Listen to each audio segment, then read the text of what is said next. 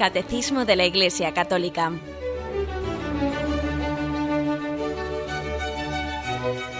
Un programa dirigido por Monseñor José Ignacio Munilla, Obispo de San Sebastián.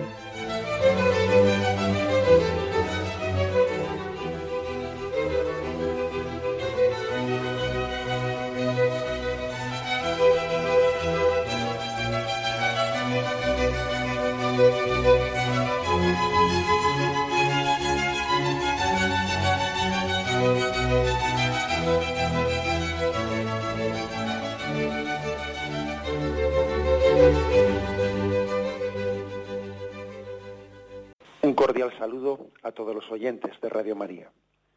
Un día más, con la gracia del Señor, proseguimos el comentario del Catecismo de nuestra Madre la Iglesia.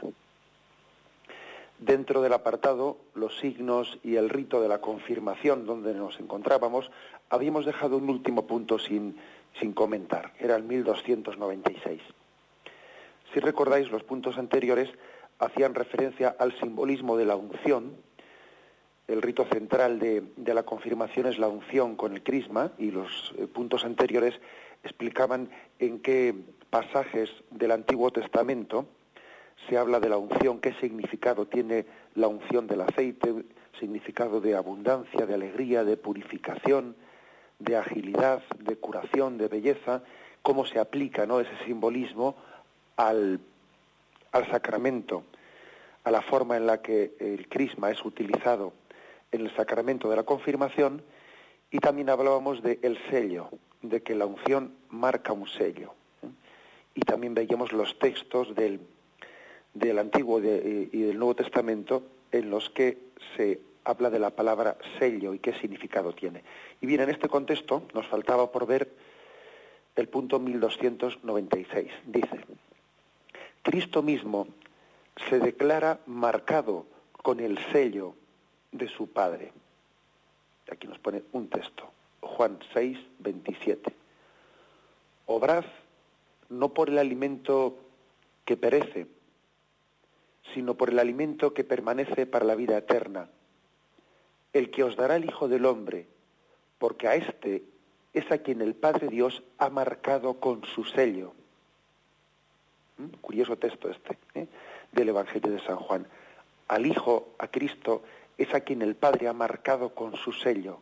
Cristo pues es aquel que se declara como marcado por el sello del Padre.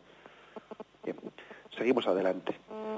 El cristiano tiene, también está marcado con un sello y es Dios el que nos conforta juntamente con vosotros en Cristo y el que nos ungió y el que nos marcó con su sello y nos dio en arras el Espíritu en nuestros corazones.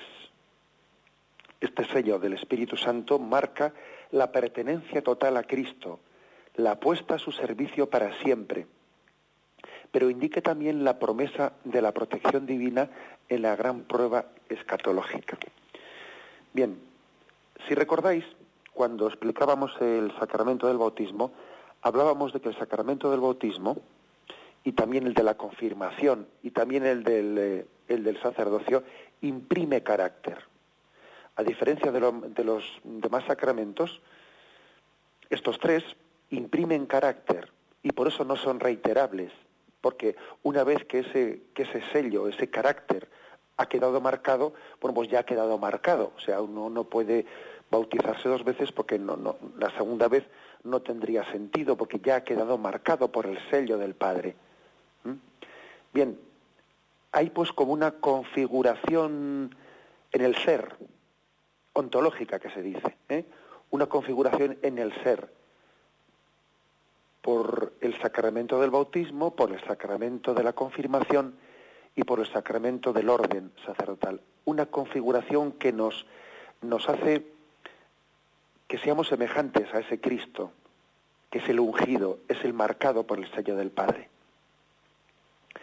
En primer lugar hay que decir que Cristo está marcado por el sello del Padre. Eso en, su caso es por naturaleza, por naturaleza, ¿no? Igual que tenemos que tenemos, pues, eh, yo creo que es perfectamente legítimo, ¿no? Y no hay que echarle mucha imaginación, pues para pensar de que, de que Jesús, la humanidad de Jesús, se parecería ¿no? a, la Virgen María y mucha gente diría, ¿cómo se parece el Hijo a la Madre? ¿Eh? Seguro que lo dirían ¿no? cuando, cuando dicen a Jesús. Y Maxime, pues en el caso de que, de que en el caso de, Jesús, haber sido su concepción, pues una concepción virginal, pues todavía el parecido con María sería mayor, ¿no? Porque no tendría esa mezcla de parecido con el Padre.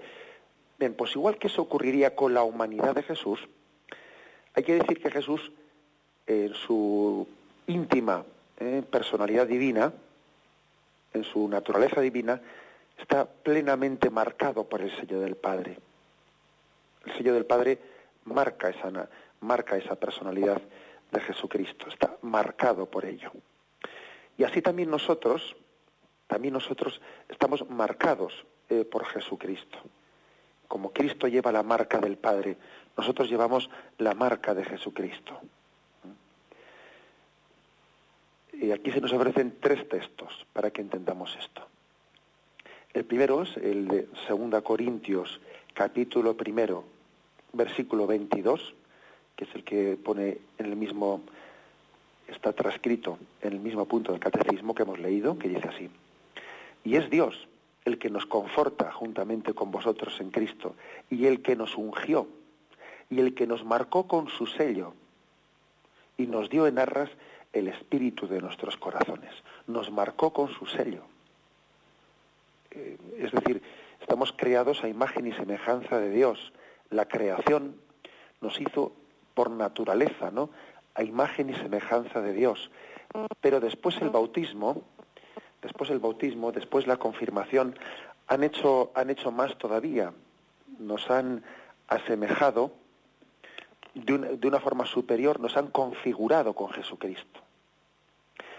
Si hay pues una especie de por naturaleza imagen y semejanza de Dios, si todo hombre tiene eh, pues una es un reflejo eh, por la creación es un reflejo de, Dios por la recreación por la redención por el bautismo por la confirmación el hombre es mucho más. Tiene ha sido marcado por el sello de Dios. Ha sido marcado y es un sello que nos ha dado en arras el espíritu. Dos textos más el texto de Efesios capítulo primero, versículo 13, que dice, en él también vosotros, tras haber oído la palabra de la verdad, el evangelio de vuestra salvación, y creído también en él, fuisteis sellados con el Espíritu Santo de la promesa. De nuevo, una insistencia en que hemos sido sellados. Efesios 4:30 no entristezcáis al Espíritu Santo con el que fuisteis sellados para el día de la redención. Me imagino que más de un oyente estará pensando, ¿qué, significado tiene eso de sellados? ¿no? Sin duda alguna, sellados es algo que, que ha quedado en ti marcado para siempre. Que aunque tú te olvides, aunque tú pretendas olvidarte, tú el ser hijo, eh, lo llevas contigo para siempre. Lo llevas en tu ser, lo llevas en tu, en tu, en tu alma, está marcado dentro de ti. Por mucho que quieras olvidarte, eh, la elección de Dios no ha sido una elección pues meramente mm, pasajera, no, te ha marcado en tu ser. ¿eh? Aunque tú quieras olvidarte de Él, no podrás jamás hacerlo. Esta insistencia en que hemos sido marcados con el sello, la Iglesia la ve como una, una expresión bíblica de lo que luego va a ser, va a ser distribuido, va a ser administrado por ella en el sacramento de la confirmación. El sacramento de confirmación marca ese sello, ese sello. Sello dice de pertenencia total a Cristo. Eres, eres de Cristo, soy de Cristo. Y ese sello se marcó en el bautismo y se marcó especialmente en la confirmación. Eres de Cristo, eh, no lo puedes olvidar, lo llevas en tu ser. Aunque tú te olvidases de Él, Él nunca se olvidará de ti, porque estás marcado, ¿no? Tu nombre está escrito en la palma de su mano. Llevas sus huellas. ¿eh? Es como si dijésemos, las huellas dactilares de Dios no están marcadas en ti. Es pertenencia total a Cristo. Pero también indica, cuando uno está eh, cuando uno pertenece a su Señor, está puesto totalmente a su servicio. ¿eh? No es pertenecer únicamente en un sentido pasivo, sino que es estar consagrado totalmente a su servicio. ¿eh? Y también indica, dice el punto de catecismo, la promesa de la protección divina en la gran prueba escatológica. Es decir, escatológica quiere decir, pues al final de los tiempos, ¿no? cuando seamos llamados delante de Dios, Dios nos distinguirá, distinguirá aquel que esté marcado con su sello. Y aquí nos pone, bueno, pues dos textos que, o tres textos que vamos a leer. El primero es Apocalipsis 7, 2, 3. Luego vi a otro ángel que subía del oriente y tenía el sello de Dios vivo y gritó con fuerte voz a los cuatro ángeles a quienes habían encomendado causar daño a la tierra y al mar.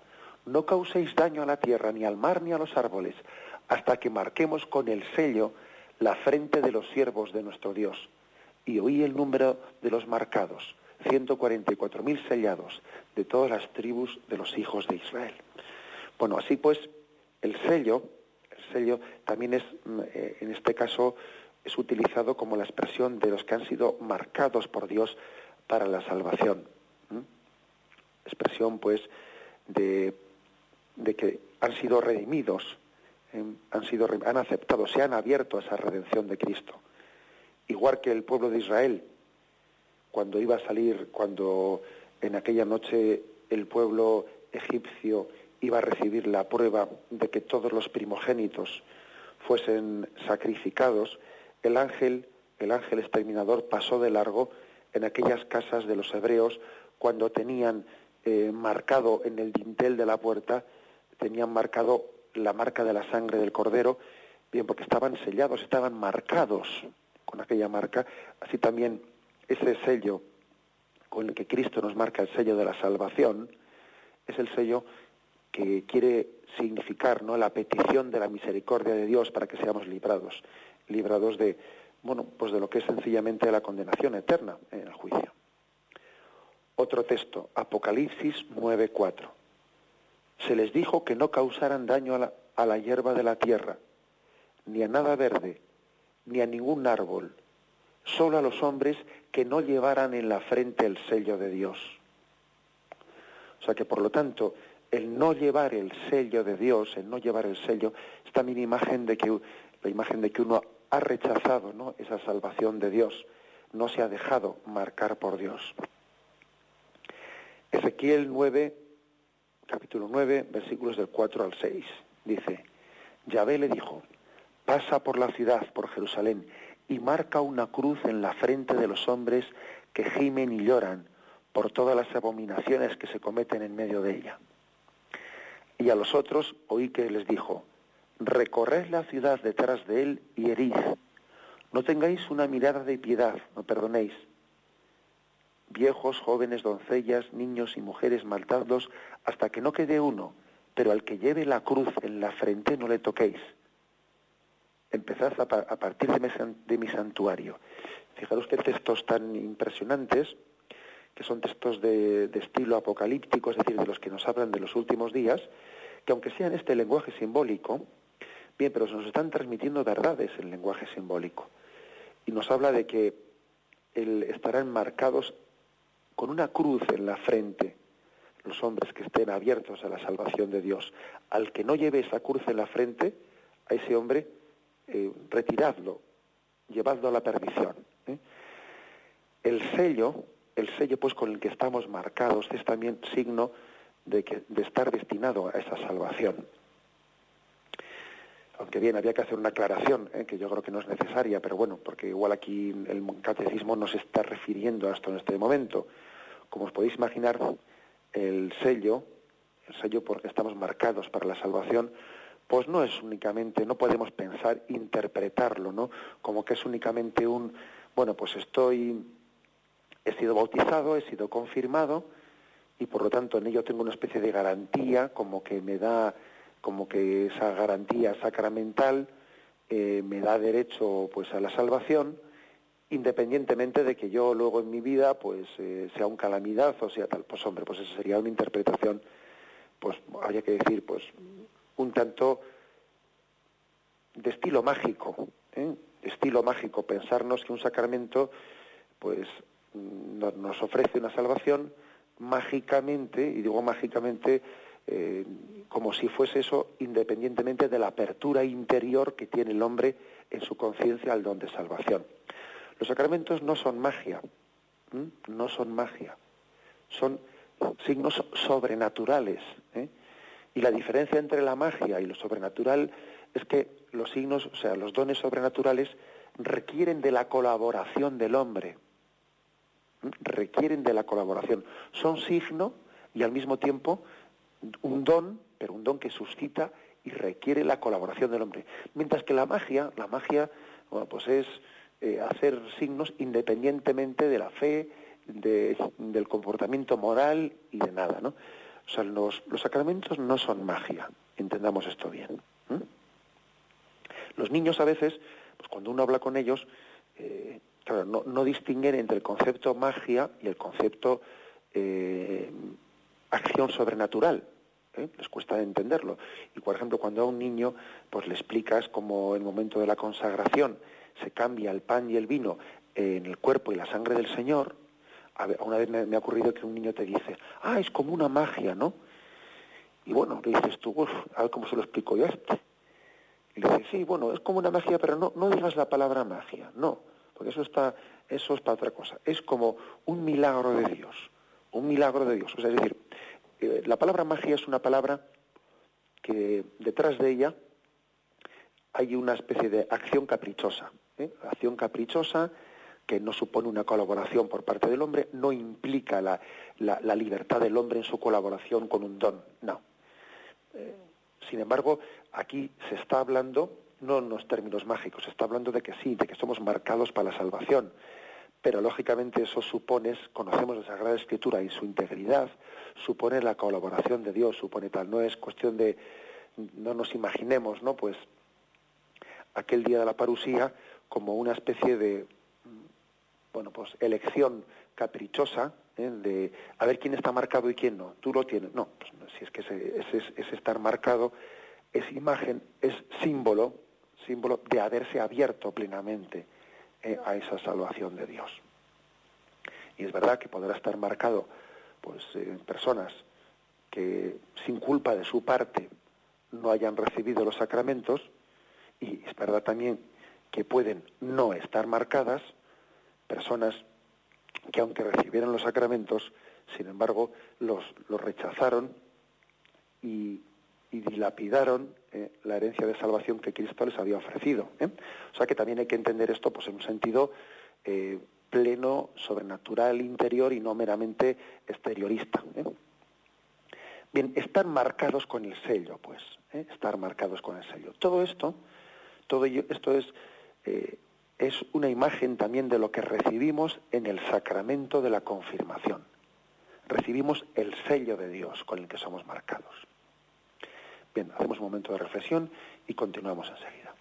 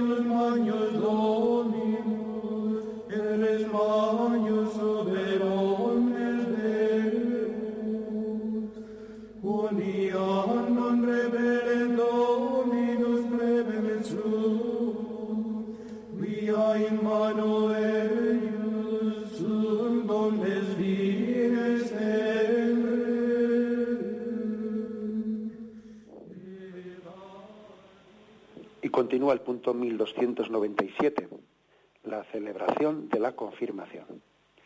Un momento importante que precede a la celebración de la confirmación, pero que en cierta manera forma parte de ella, es la consagración del Santo Crisma.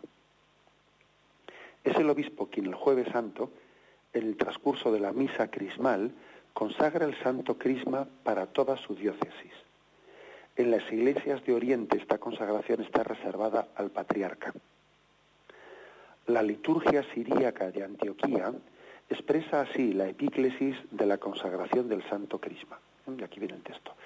Eh, recuerdo, refresco la memoria, que la palabra epíclesis es el momento en que se invoca al Espíritu Santo para que venga sobre, eh, sobre las ofrendas del pan y el vino, o en este caso sobre el aceite, ¿eh? sobre el crisma. Epíclesis es pues el momento de invocación que ese Espíritu Santo consagre este pan y este vino. Bien, dice así. ¿Cuál es la epíclesis con la que se consagra el Santo Crisma? Padre, envía tu Espíritu Santo sobre nosotros y sobre este aceite que está delante de nosotros y conságralo.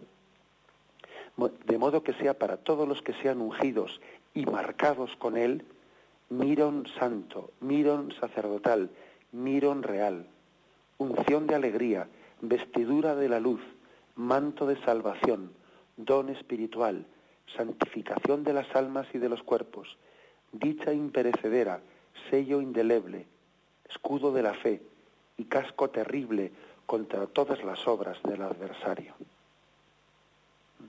Un texto impresionante, como veis, ¿eh? de la liturgia siríaca de Antioquía. Una vez más os recuerdo que este catecismo ha hecho un esfuerzo muy grande en no ser únicamente un catecismo de los latinos, sino de toda la Iglesia Católica universal, ¿eh?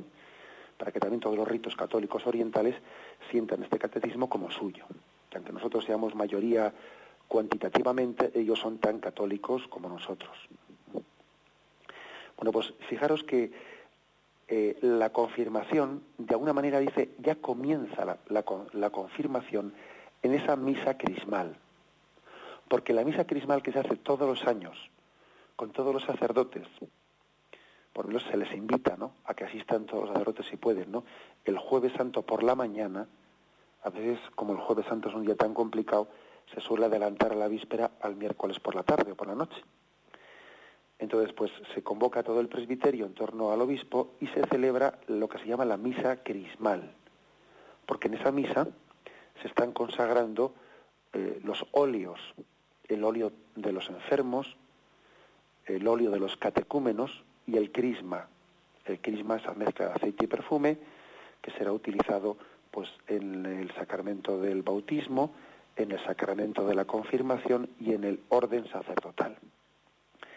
Y digo que es impresionante eh, que aquí diga que la confirmación en el fondo ha comenzado en aquella misa de la catedral, donde fue consagrado ese crisma ha comenzado allí porque ese querisma después es llevado ¿no? hasta las iglesias, es llevado hasta la celebración del sacramento de la confirmación.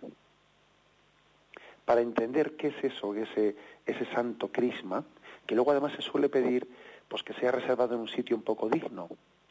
Eh, los óleos, los tres óleos, el de los, de los enfermos, el de los catecúmenos y este, el santo crisma, suelen estar en, las, en unas crismeras, ¿no? que se llama, pues son unas pequeñas, unos pequeños, bien sean ánforas pequeñas o unos recipientes así un poco pues dignos, y la Iglesia suele pedir que se intente buscar un sitio un poco digno. Y a veces suele haber dentro de las sacristías con una pequeña, con un pequeño sagrario o una caja un poco eh, digna que esté, que esté custodiándolos. En algunos sitios, a falta de esto, a falta de esto suelen ser introducidos en el sagrario junto con el Santísimo. Bien, pero vamos, no, es, el ideal. ¿eh? El ideal es que estén distinguidos los, dos sitios. Bien, pero fijaros que la fórmula que se, se, utiliza en esta liturgia ¿no? siríaca, la fórmula de la invocación del Espíritu Santo, qué cosas y qué dones pide. ¿Qué dones pide para ese crisma, esa mezcla de aceite y perfume? Además, hay un, hay un momento dentro de esa epíclesis en el que el obispo sopla, o sea, él da un soplido sobre esos óleos, un soplido imagen de que el Espíritu Santo desciende sobre esos aceites. ¿Os acordáis aquel pasaje en el que Jesús resucitado se hace presente a los suyos en el cenáculo, les sopló y les dijo, recibid el Espíritu Santo? Esa misma imagen, ese soplido, lo hace el obispo, lo hace el patriarca, en el caso de las iglesias orientales, lo hace soplando sobre ese aceite al cual se ha derramado el, perfume y con, una, y con una cuchara grande se ha mezclado el aceite con el perfume. ¿Mm? Es hermoso que podáis asistir a esa ceremonia de la misa crismal, que está abierta a todo el público, pero que la experiencia nos dice que casi casi la solemos celebrar en solitario pues el obispo con sus sacerdotes, porque no, no está muy extendido pues la costumbre, o casi nada, vamos, la costumbre de la asistencia del pueblo de Dios a la misa crismal. Y es una pena que, bueno, pues que una celebración tan llamativa, impresionante, pues pase desapercibida, ¿no? Cuando el obispo sopla, ¿no? Sobre cada una de esas tres ánforas, sopla pidiendo el don del Espíritu Santo y luego mezcla el perfume en una de ellas, que es la del crisma, y mezcla el perfume con el aceite. ¿Qué dones se piden, eh? según esta liturgia siríaca? Pues que ese, que ese crisma sea casco y escudo. Fijaros bien, casco y escudo, ¿no? Que es una imagen de conciencia de que la vida cristiana es milicia, es lucha, de que ser cristiano es estar en lucha. Uno se confirma, pide el sacramento de la confirmación precisamente para tener energía para luchar contra las tentaciones, contra el tentador, contra el adversario, con mayúscula pone aquí la palabra adversario, refiriéndose a Satanás, por supuesto. Es casco y escudo, sello indeleble, vestidura de luz,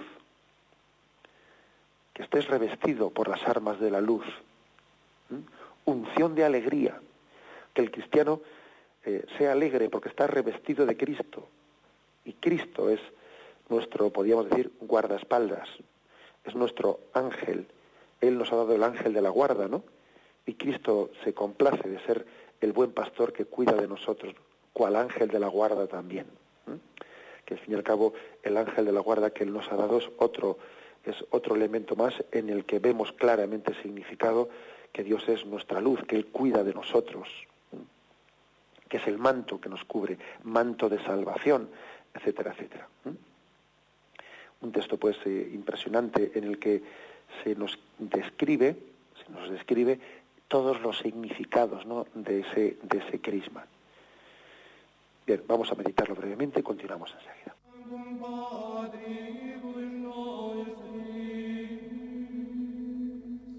în memorariile staulentițului sacru. Dieu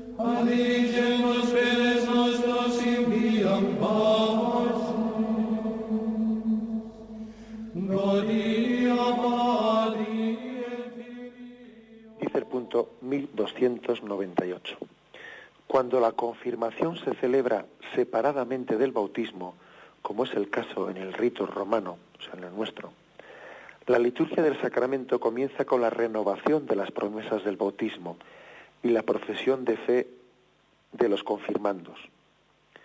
Así parece claramente que la confirmación constituye una prolongación del bautismo. Cuando es bautizado un adulto, recibe inmediatamente la confirmación y participa en la Eucaristía. Bien, eh, aquí se hace una referencia a que hay dos formas de recibir el sacramento de la confirmación. Una es distinguida del sacramento de, mm, del bautismo y otra es los dos sacramentos uniéndolos, ¿eh? el del bautismo y el de la confirmación. De hecho, en Oriente, como ya tuvimos tiempo o ocasión de, explicar en su momento, en Oriente el bautismo y la confirmación se celebran a la vez. Es más, también se suele celebrar a la vez incluso la Eucaristía, bautismo, confirmación y Eucaristía. Sobre todo los dos primeros. Y nosotros, sin embargo, bueno, pues en el rito latino se han separado así cronológicamente uno de otro. Pero para significar que en sí son sacramentos muy unidos el uno al otro, que están en íntima conexión, pues en, el, en nuestro caso, cuando se celebra el sacramento de la confirmación, se renuevan las promesas del bautismo y se hace la profesión de fe de los confirmandos. Es decir, ¿eh? Eh, se pone en conexión, primeramente antes de recibir la confirmación, se pone en conexión con lo que se hizo en el bautismo. Las promesas del bautismo, la profesión de fe y ahora se nos da la confirmación. Para insistir con ello que la confirmación es una prolongación del bautismo, es como pedir la fuerza del Espíritu Santo para que la semilla sembrada en el bautismo se desarrolle. La, como ya he dicho en otra ocasión, la confirmación es al bautismo lo que el crecer es al nacer. Del nacimiento se deriva, ¿no? En, sano, en su sana ley, un crecimiento. Bueno, pues también del bautismo eh, lo lógico es que se desarrolle en la confirmación, recibiendo la plenitud del Espíritu para desarrollar toda esa fuerza, toda esa potencialidad que tiene el bautismo en sí mismo. Dice el punto 1299. En el rito romano, el obispo extiende las manos sobre todos los confirmandos, gesto que desde el tiempo de los apóstoles es signo del don del Espíritu, y el obispo invoca la efusión del Espíritu. Bien, o sea que en el rito romano, aparte de la crismación, del, porque el rito esencial del sacramento, como luego veremos, es el rito en el que el obispo unge en la frente con el crisma. Bien, pero aparte de esto, en el, en el rito romano, en nuestro rito, el obispo extiende las manos sobre todos, o sea, extiende sus manos, sus dos manos, y pronuncia una oración de petición del Espíritu Santo. Esas manos extendidas son como simbolizan el techo de la iglesia que nos cobija. El hecho de que sean las manos del obispo todavía lo, lo significa más, ¿no? Es el techo de la iglesia que nos cobija. Es como un nuevo Pentecostés. ¿Os acordáis como en ese episodio de Pentecostés dice, y toda la casa llenó, se llenó de esa fuerza del Espíritu, se llenó de lenguas de fuego. Toda la casa, dice, aquella casa del cenáculo. Bueno, pues también esas manos extendidas significan, simbolizan la casa en la que nos cobijamos. Esa casa que es la iglesia. Y esas manos del, del obispo son signo del techo de la iglesia que nos cobija. Ese techo es también la imagen de las, las alas de Dios que nos cubre. Dios nos, nos lleva como el águila eh, lleva a sus, a sus polluelos bajo sus alas. Estamos cubiertos por Dios, bajo el techo de Dios nos cubrimos. También ese simbolismo tenemos que verlo cuando al finalizar una santa misa, pues el sacerdote mm, extiende sus dos manos y pronuncia una bendición solemne. Esas dos manos extendidas hacia arriba, hacia adelante, que además hacen una triple invocación respondiendo amén cada una de las tres invocaciones, son signo también del techo de la iglesia que nos, que nos cobija, las alas de Dios que nos cubren. La protección de Dios se va a extender más allá que nuestra estancia dentro de las paredes de una iglesia. Cuando salgamos de esa iglesia también, las alas de Dios nos van a cubrir, nos van a proteger. eso es lo que simboliza, ¿no? Las manos extendidas del sacerdote, la bendición, y ahora concretamente, que no quiero, que no quiero irme por peteneras, como se dice, y ahora en concreto, las manos del obispo extendidas simbolizan esa protección y la recepción del Espíritu Santo a imagen de, Pentecostés, perdón, a imagen de Pentecostés en el seno de la Iglesia. ¿Mm? El obispo invoca la efusión del Espíritu Santo y dice así, Dios Todopoderoso, Padre de nuestro Señor Jesucristo, que regeneraste por el agua y el Espíritu Santo a estos siervos tuyos y los libraste del pecado, escucha nuestra oración y envía sobre ellos el Espíritu Santo Paráclito. Llénalos de espíritu de sabiduría y de inteligencia, de espíritu de consejo y fortaleza, de espíritu de ciencia y de piedad, y cólmalos del espíritu de tu santo temor.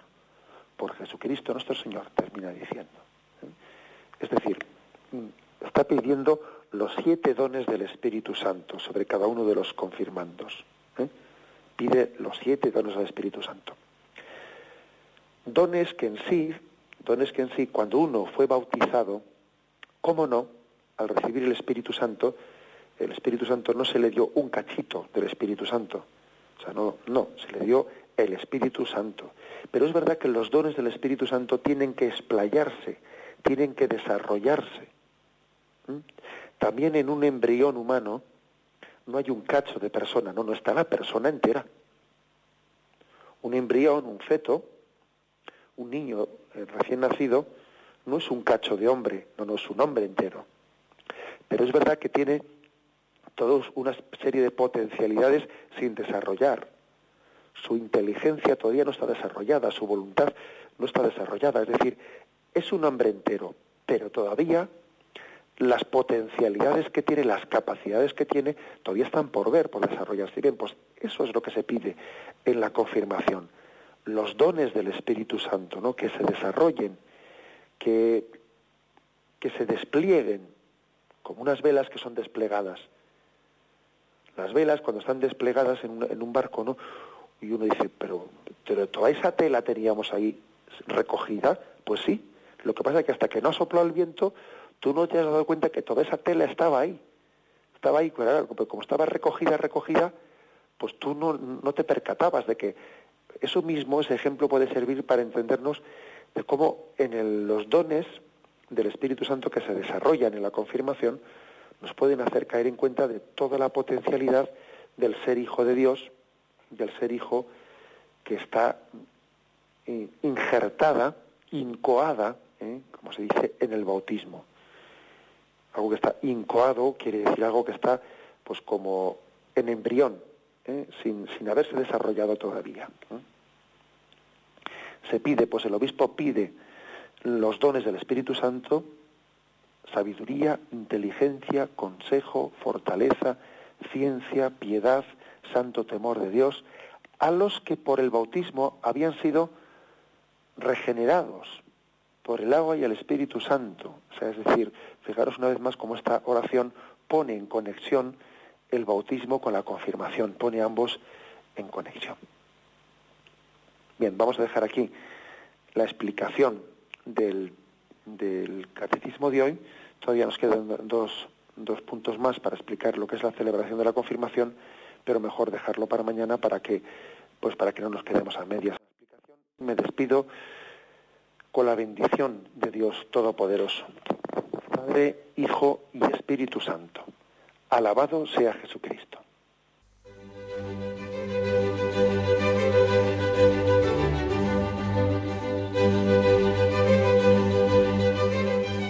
Finaliza el Catecismo de la Iglesia Católica, un programa dirigido por Monseñor José Ignacio Munilla, Obispo de San Sebastián.